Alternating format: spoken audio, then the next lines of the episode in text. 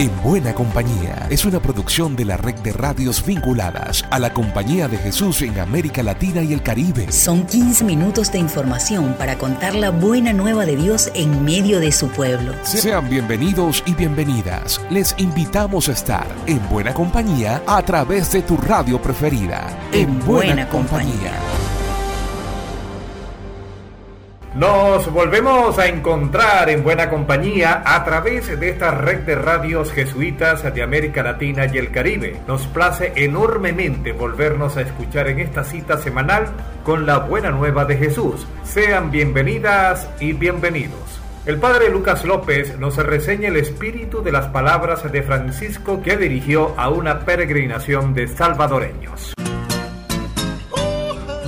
Alexander con motivo de una peregrinación organizada por la Iglesia del Salvador tras la beatificación de Rutilio Grande y sus compañeros. Francisco subrayó que para la lucha por la justicia no nos bastan las palabras, que necesitamos el ejemplo y el testimonio de las personas. El Papa añadió, y esto es literal, que mientras haya injusticias, mientras no se escuchen los reclamos justos de la gente, mientras en un país se estén dando signos de no madurez en el camino de la plenitud del pueblo de Dios, ahí tiene que estar nuestra voz contra el mal, contra la tibieza en la iglesia, contra todo aquello que nos aparta de la dignidad humana y de la predicación del Evangelio. Pues de eso se trata en nuestras emisoras, Alexander, de ser testigos en buena compañía, Lucas López, del equipo CEPAL, para la red de radios jesuitas de América Latina y el Caribe. La muerte siempre nos sorprende e hiere las entrañas. La fe en Cristo nos ilumina con su resurrección. En Venezuela damos gracias por la vida consagrada al servicio del país que significó la presencia del padre José Francisco Virtuoso, rector de la Universidad Católica Andrés Bello. Héctor Cortés, de Radio Fe y Alegría, nos amplía. La Compañía de Jesús en Venezuela anunció el fallecimiento del sacerdote Francisco José Virtuoso, rector de la Universidad Católica Andrés Bello. Virtuoso, quien había sido juramentado el pasado 14 de octubre para un nuevo periodo al frente de la OCAP, murió durante la tarde de este jueves 20 de octubre a la edad de 63 años. Al respecto, Baltasar Porras, cardenal de la Iglesia Católica en Venezuela, lamentó el deceso del presbítero, cuyo rol en el país trascendió lo educativo y abarcó la construcción de un mejor país.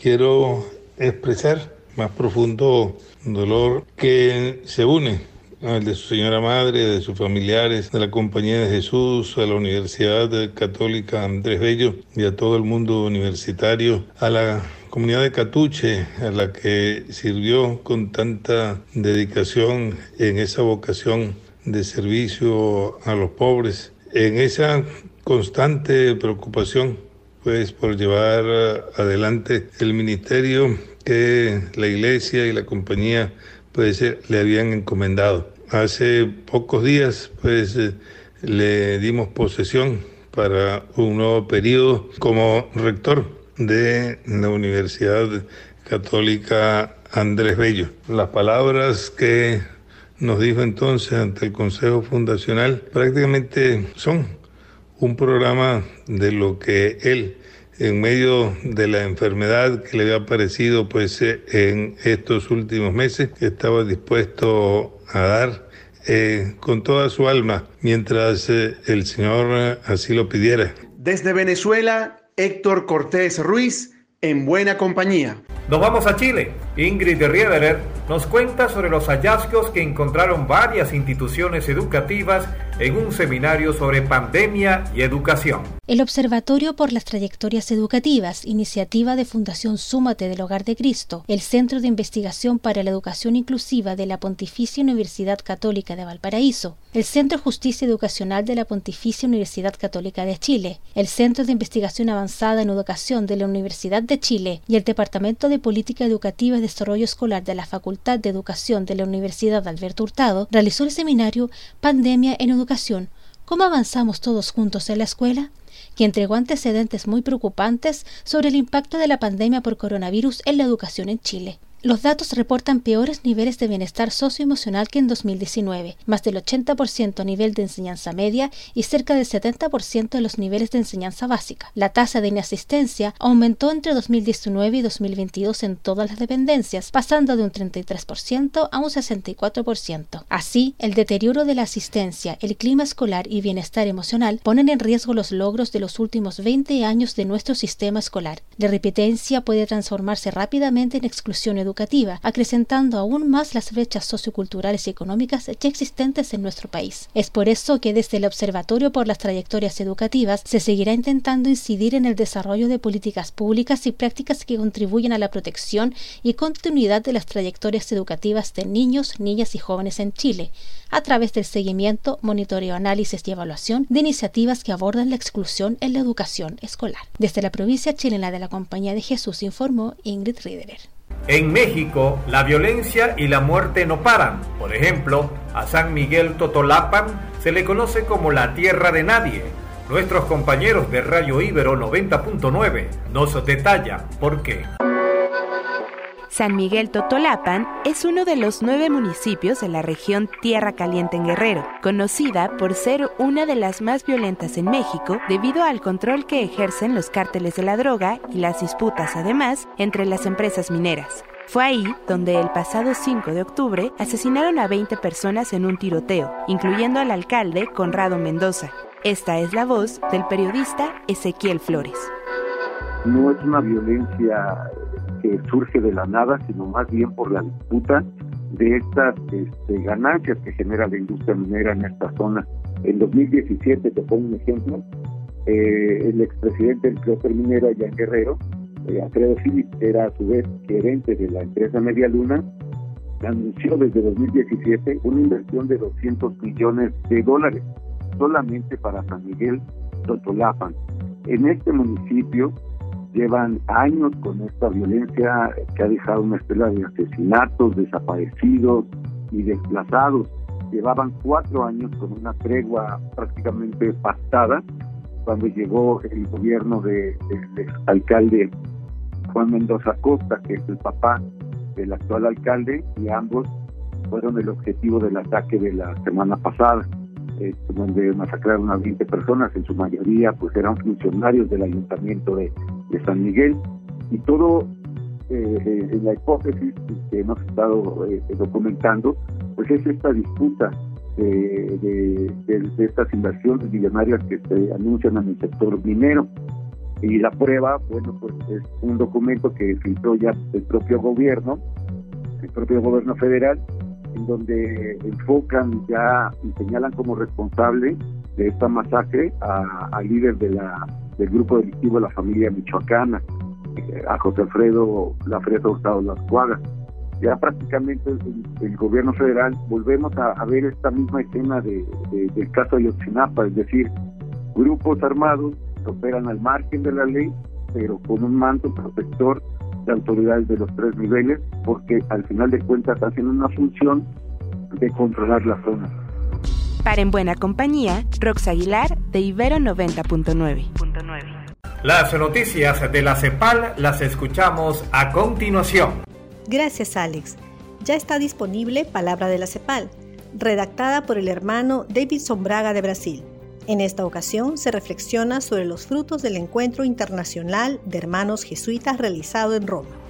Por otro lado, la Curia General nos comparte un nuevo video sobre el voto de pobreza jesuita, que recoge el testimonio del hermano Osareti Injona, asistente de educación primaria y secundaria de la provincia de África del Noroeste.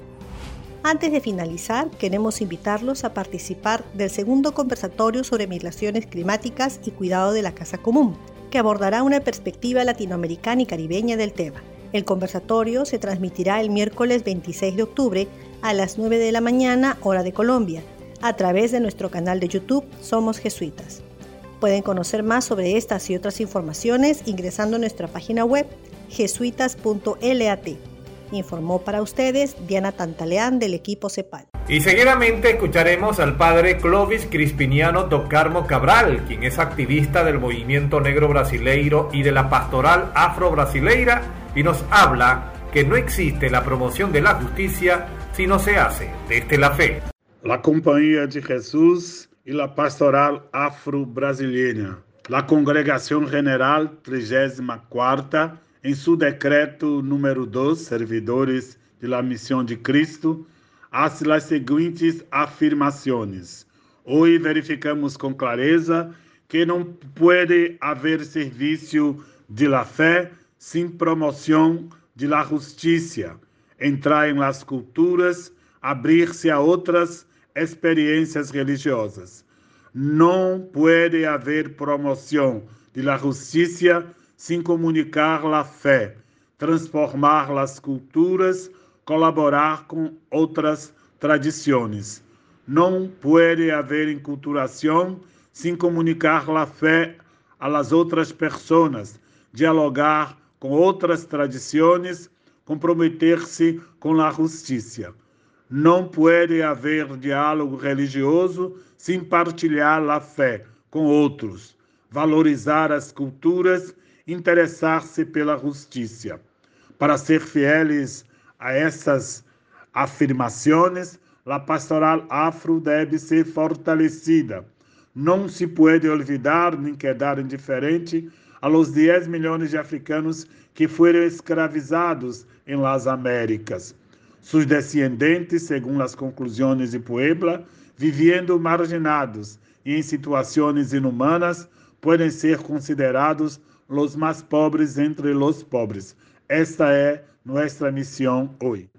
Leonidas Álvarez desde Bolivia nos cuenta cuál es la realidad de las mujeres indígenas en el Chaco boliviano. A continuación, vamos a conocer cuál es la realidad de las mujeres indígenas en el Chaco boliviano entre la reivindicación, la pobreza y la sequía. Escuchemos a la capitana grande del pueblo guaraní Zona Villamontes, Paulina Cuevas. La verdad, nosotros, a PG Zona Villamontes, siempre hemos venido este, viendo la manera cómo coordinar con las autoridades, tanto eh, del gobierno nacional, tanto del gobierno regional. Eh, no hace poco atrás este, se ha emitido una, una, una ley donde realmente podamos nosotros mitigar a la, al consenso de todas las dificultades que se tuvo, de todas las sequías que se tuvo. Si bien estamos escaseando de agua, por otra parte, ¿con qué nos va a compensar a nosotros? ¿Con qué nos va, va a mitigar la pérdida de la siembra que nosotros hemos tenido como pueblos originarios que somos como pueblo guaraní, como indígenas? Nosotros también tenemos derechos, tenemos los mismos derechos como bolivianos,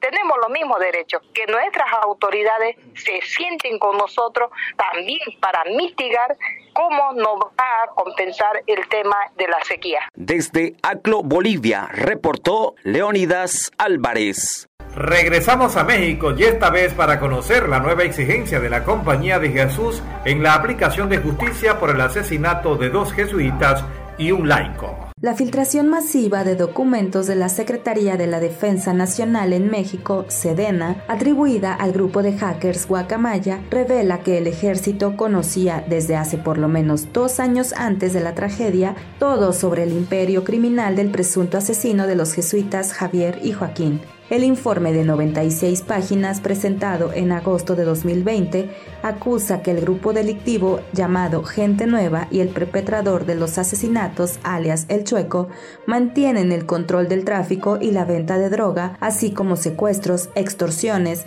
cobro de piso, la tala clandestina, ejecuciones a civiles y cooptación policíaca, entre otros delitos. Sin embargo, hasta que asesinaron a los jesuitas y que el hecho escaló a nivel nacional e internacional, fue como el Estado mexicano ha estado presente en la Sierra Tarahumara. Aún no hay una estrategia ni se ha detenido al perpetrador. Si el ejército mexicano conocía y tenía registro de El Chueco y hubieran actuado en consecuencia, los homicidios dolosos de los jesuitas y un laico sucedidos el 20 de junio de este año y otros tantos acontecidos en la Sierra Tarahumara se pudieron haber evitado, dice el comunicado. Esta semana se cumplen cuatro meses de los asesinatos y la Compañía de Jesús sigue exigiendo justicia y paz para la comunidad a la que entregaron su vida los jesuitas Javier y Joaquín. Para leer completo el comunicado, consulta jesuitasmexico.org. Reportó Elizabeth Ángel de la Compañía de Jesús en México para En Buena Compañía. Y el cierre en buena compañía no pudo ser mejor en esta oportunidad con las palabras del homenajeado Ismael Moreno conocido como el Padre Melo, desde Honduras.